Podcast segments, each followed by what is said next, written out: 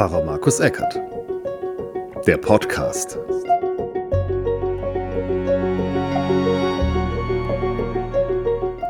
Hallo und herzlich willkommen zum neuen Podcast und heute zum Sonntag Judika. Am Anfang der Predigt gehe ich wie so häufig auf die Schriftlesung kurz ein. Da geht es um die beiden Jünger Jakobus und Johannes, die Jesus fragen, ob sie links und rechts bei ihm im Himmel sitzen können. Ähm, das sollte man vielleicht vorher wissen. Ansonsten geht es heute um den Hebräertext, aber hört einfach selbst.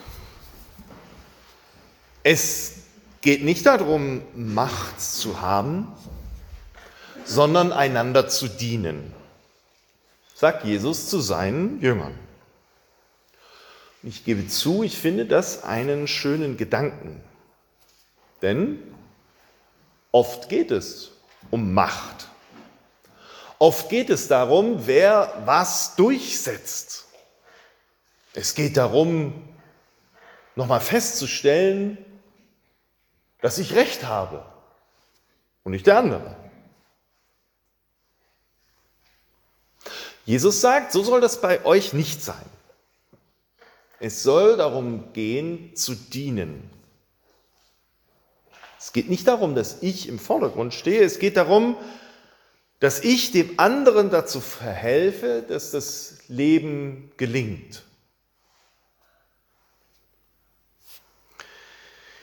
Es gibt ein Wort und einen Begriff, ja einen Beruf für diese Tätigkeit, anderen zu helfen, dass das Leben gelingt. Priester sein. Denn ein Priester oder auch eine Priesterin ist dafür da, Menschen dazu zu verhelfen, dass sie ein gelingendes Leben führen. Mit diesen beiden Vorbemerkungen, was ein Priester oder eine Priesterin ist und diesen, dass es nicht um Macht geht, sondern zu dienen, lese ich den Predigtext aus dem Hebräerbrief. Der Hebräerbrief ist ein sehr spannendes Buch, ein spannender Brief. Und er versucht, so sagt er selber, noch einmal so ein paar Grundlagen zu erklären so ein bisschen Muttermilch zu geben, wie er sich selbst ausdrückt. Ich lese aus dem fünften Kapitel die Verse 1 bis 10. Er schreibt da, jeder hohe Priester wird aus Menschen ausgewählt und für Menschen eingesetzt. Er wird zum Dienst vor Gott eingesetzt, damit er für ihre Sünden Gaben und Opfer darbringt. Er kann mitfühlen mit den unwissenden und irregeleiteten Menschen. Denn auch er selbst ist ja der menschlichen Schwachheit unterworfen. Ihretwegen, also wegen der menschlichen Schwachheit, muss er auch für sich selbst Opfer für seine Sünden darbringen, genauso wie er es für das Volk tut. Und niemand nimmt sich selbst die Würde, hohe Priester zu sein. Vielmehr wird man von Gott dazu berufen, wie es auch bei Aaron der Fall war. So hat auch Christus sich nicht selbst die Würde verliehen, hohe Priester zu werden. Vielmehr hat er sie von dem empfangen, der zu ihm gesagt hat, du bist mein Sohn, heute habe ich dich gezeugt. Weiter schreibt der Hebräer, als Jesus hier auf der Erde lebte, brachte er seine Gebete und sein Flehen vor Gott mit lauten Rufen und unter Tränen. Denn der konnte ihn vom Gott, vom Tod retten. Und wegen seiner Ehrfurcht vor Gott ist er erhöht worden. Obwohl er der Sohn war, hatte es hin angenommen, wie ein Mensch durch Leiden gehorsam zu lernen. So wurde er zur Vollendung gebracht. Seitdem ist er für alle, die ihm gehorsam sind, der Urheber ihrer ewigen Rettung geworden.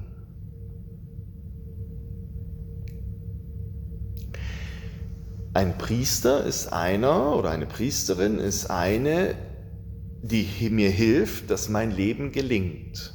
Dass ich mit mir, mit meinen Mitmenschen und mit Gott in Beziehung komme. Ein hoher Priester ist eben der wichtigste, aber das ist jetzt nicht so wichtig. Es geht um den Priester, nicht so sehr um den Hohepriester. Grundsätzlich ist es ja so, wenn das die Aufgabenbeschreibung für einen Priester oder eine Priesterin ist, zu helfen, dass mein Leben gelingt, dann kann ja jeder und jede Priester und Priesterin sein. Füreinander. Ich hoffe, das haben Sie schon erlebt, dass Sie einander sich geholfen haben, dass Sie gespürt haben, ah, und da hilft mir einer und mein Leben gelingt. Wir sind einander Priesterinnen und Priester. Und mal ganz nebenbei, das ist eine super evangelische Aussage. Und tatsächlich, wenn ich drüber nachdenke, was mein Leben gut gemacht hat, dann sind das nicht unbedingt die Dinge, die ich gemacht habe für mich alleine, sondern da gab es viele Menschen, die mir dabei geholfen haben. Das fängt schon mal an mit meinen Eltern oder meinen Großeltern, Freunde, Lehrerinnen. Ja, teilweise gab es Fremde, denen ich begegnet bin und die mich irgendwie weitergebracht haben. Für mich heißt das vor allem, ich bin keine Insel. Ich bin auf andere angewiesen. Ich kann gar nicht alleine durchs Leben gehen und ich kann nichts alleine schaffen.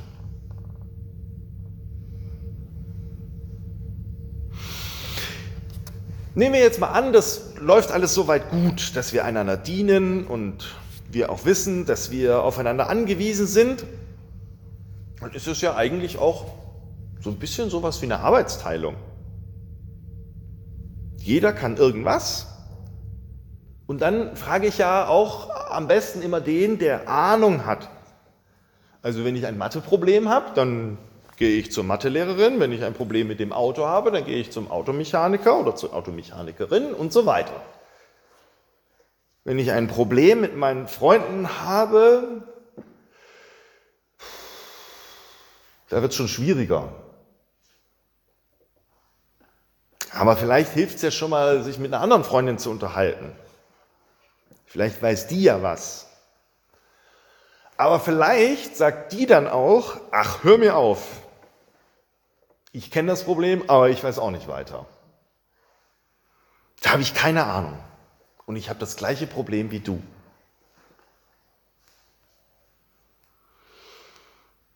Vorhin, als Jesus mit Jakobus und Johannes da gesprochen hat, da sind Johannes und Jakobus ja zu Jesus gegangen, weil sie was von ihm wollten. Die haben gedacht, der ist der Experte. Wie das so ist, neben ihm zu sitzen. Und wie zwei kleine Kinder gehen sie zu ihm und sagen zu ihm, du musst aber Ja sagen, wenn wir dich jetzt fragen. Ja? So gehen sie zu ihm. Sie hatten Jesus das total zugetraut, dass er ihnen diesen Wunsch erfüllen kann. Er hat ja eine Ahnung, was es mit Gott und so weiter auf sich hat. Er ist der Oberexperte mit der Gott, wenn man so will, der hohe Priester. Also warum sollte er es denn nicht hinbekommen? Aber Letztendlich sagt er, das kann ich gar nicht entscheiden. Das liegt nicht in meiner Macht. Das ist nicht meine Kompetenz. Und der Hebräerbrief sagt, Jesus hat die gleichen Probleme wie wir alle. Und auch er klagt und weint und leidet. Und auf der einen Seite könnte man sagen, so ein Mist, der weiß also auch nicht Bescheid. Auf der anderen Seite, wenn zwei das gleiche Problem haben können Sie doch vielleicht gemeinsam zu einer Lösung kommen. Geteiltes Leid, halbes Leid, sagt man ja.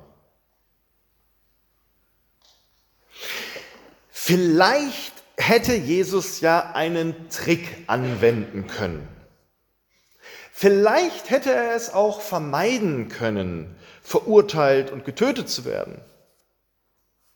Er ist ja Gottes Sohn. Aber er hat es nicht getan. Vielleicht hat er es nicht getan, weil wir es nicht hätten tun können. Vielleicht hat er deshalb gesagt, ich werde dir zum Bruder. Ich gehe den gleichen Weg wie du. Ich lerne das kennen. Du leidest und klagst über die Welt und ich leide und klage über die Welt. Ich wende keine Tricks an, sondern ich vertraue ganz auf Gott.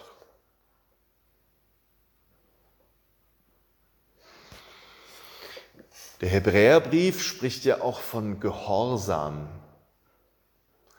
Ich glaube, wir haben heutzutage ein bisschen gespaltenes Verhältnis zum Gehorsam.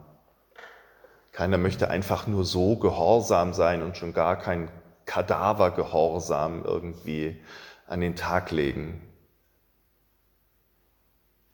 Hören, auf Gott hören, geht das eher? Auf ihn hören, obwohl man selber noch nicht ganz durchdrungen hat vielleicht?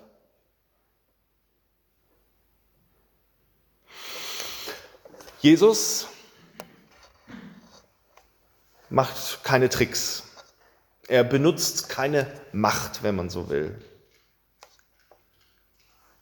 Und ich finde, er sagt, ich mache das für dich. Ich mache das für dich, damit wir gemeinsam da durchgehen. Ich stelle mir Jesus vor, wie er zu mir sagt, ich nehme dich in den Arm. Ich nehme dich in den Arm, liebe Schwester, lieber Bruder. Wir gehen gemeinsam durch. Habe Mut, denn Gott, der alles in allem ist und der Liebe ist, den habe ich im anderen Arm auch mit dabei.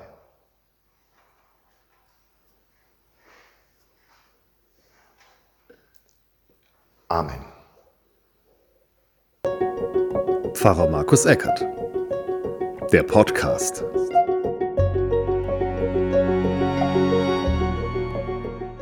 Eine Produktion von Markus Eckert mit Musik von Scott Buckley. www.scottbuckley.com.au